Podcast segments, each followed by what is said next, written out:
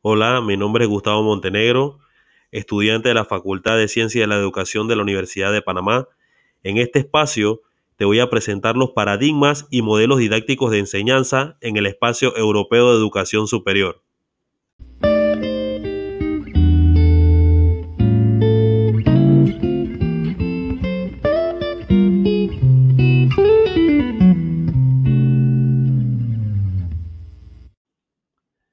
Antes de iniciar con los tipos de modelo y paradigma, es importante conocer el concepto de un modelo didáctico. Un modelo es una reflexión anticipadora que emerge de la capacidad de la simbolización y representación de la tarea de enseñanza-aprendizaje, que los educadores hemos de realizar para justificar y entender la amplitud de la práctica educadora, el poder del conocimiento formalizado y las decisiones transformadoras que estemos dispuestos a asumir. Por lo tanto, podemos decir que los modelos didácticos o de enseñanza representan esquemas de la diversidad de acciones, técnicas y medios utilizados por los educadores. Los más significativos son los motores que permiten la evolución de la ciencia representada por los paradigmas vigentes en cada época. Por lo tanto, nos lleva a ver que el paradigma es un entendido como una matriz interdisciplinaria que abarca los conocimientos, creencias y teorías aceptadas por una comunidad científica.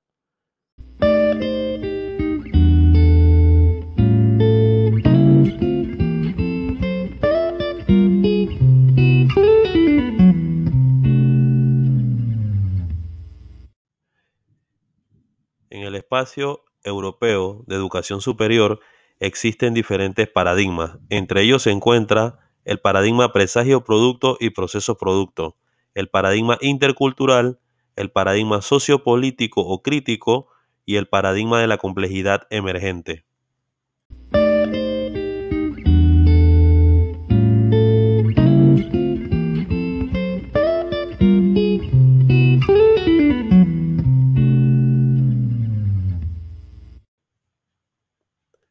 Paradigma presagio, producto y proceso producto. La aportación de este paradigma encuentra en las investigaciones de la microenseñanza la singularidad de la enseñanza y el conjunto de las decisiones más creativas, en coherencia con los emergentes y cambiantes procesos interactivos que la caracterizan. Este paradigma ha ofrecido numerosas aportaciones para entender la tarea de la enseñanza y capacitar al educador formador en las principales opciones y actuaciones que le llevan al desempeño eficaz en la clase.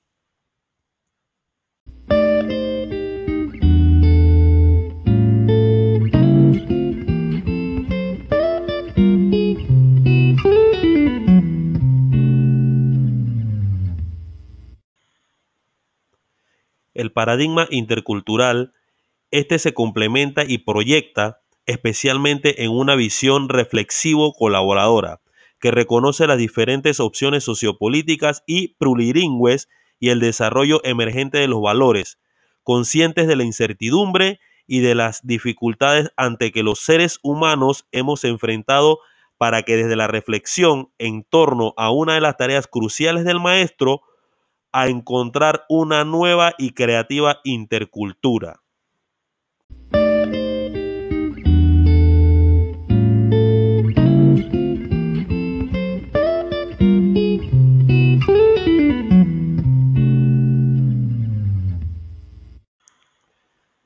Paradigma sociopolítico o crítico. Este paradigma aglutina a los teóricos de la crítica y de la liberación socioeconómica, proponiendo una prevalencia de enfoques supraestructurales y políticos orientados a la crítica del poder.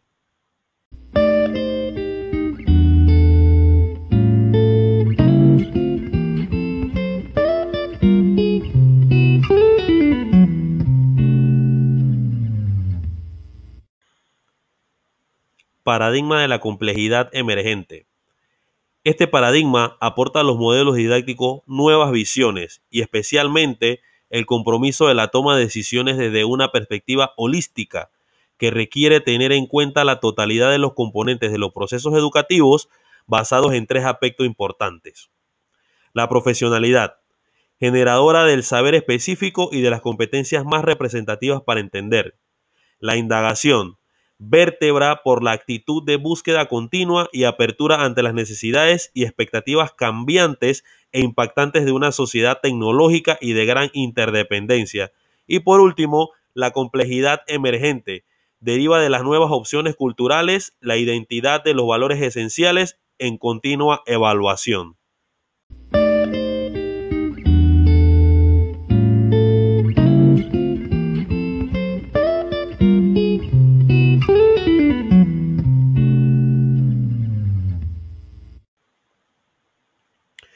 Tradicionalmente se han utilizado diferentes modelos didácticos que han servido de guía para el proceso de enseñanza-aprendizaje. Entre ellos se encuentran el modelo didáctico tradicional o transmisivo, el modelo didáctico tecnológico, el modelo didáctico espontaneísta activista y el modelo didáctico alternativo o integrador.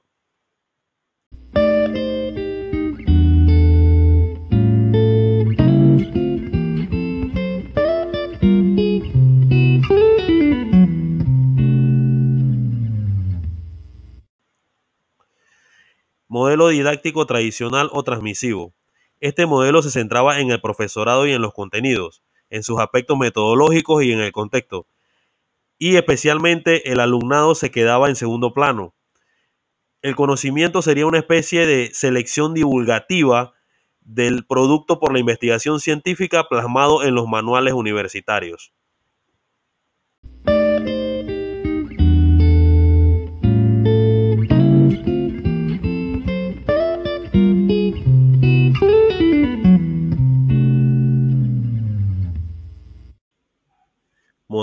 Tecnológico. En este modelo se combina la preocupación de transmitir el conocimiento acumulado con el uso de las metodologías activas. Existe una preocupación tanto por la teoría y por la práctica de manera conjunta.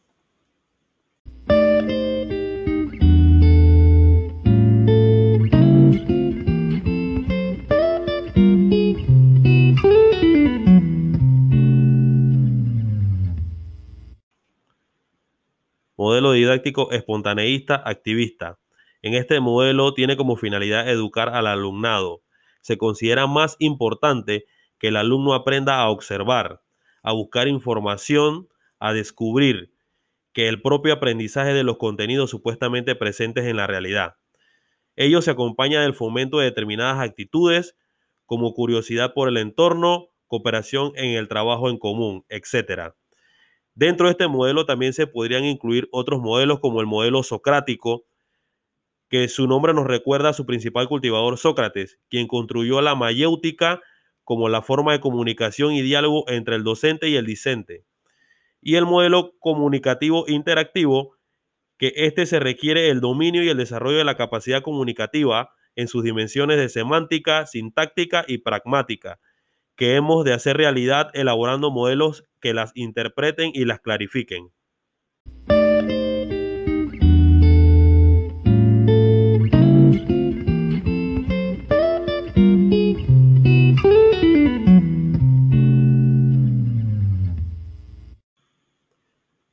Modelo didáctico alternativos o integradores. También se denomina modelo didáctico de investigación en la escuela. En este modelo, la metodología didáctica se concibe como un proceso de investigación escolar, es decir, no espontáneo, desarrollado por parte del alumno con la ayuda del profesor, a lo que se considera como el mecanismo más adecuado para favorecer la construcción del conocimiento escolar propuesto. Dentro de este modelo, también se pueden incluir otros modelos didácticos empleados en la práctica del docente, tales como el modelo activo situado, el aprendizaje para el dominio, el modelo contextual y el modelo colaborativo.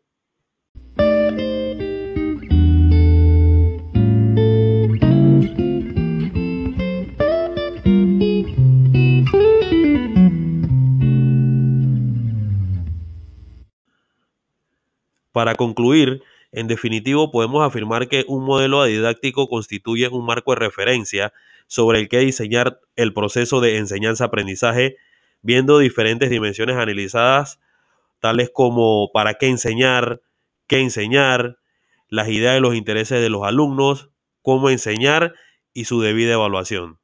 Gracias.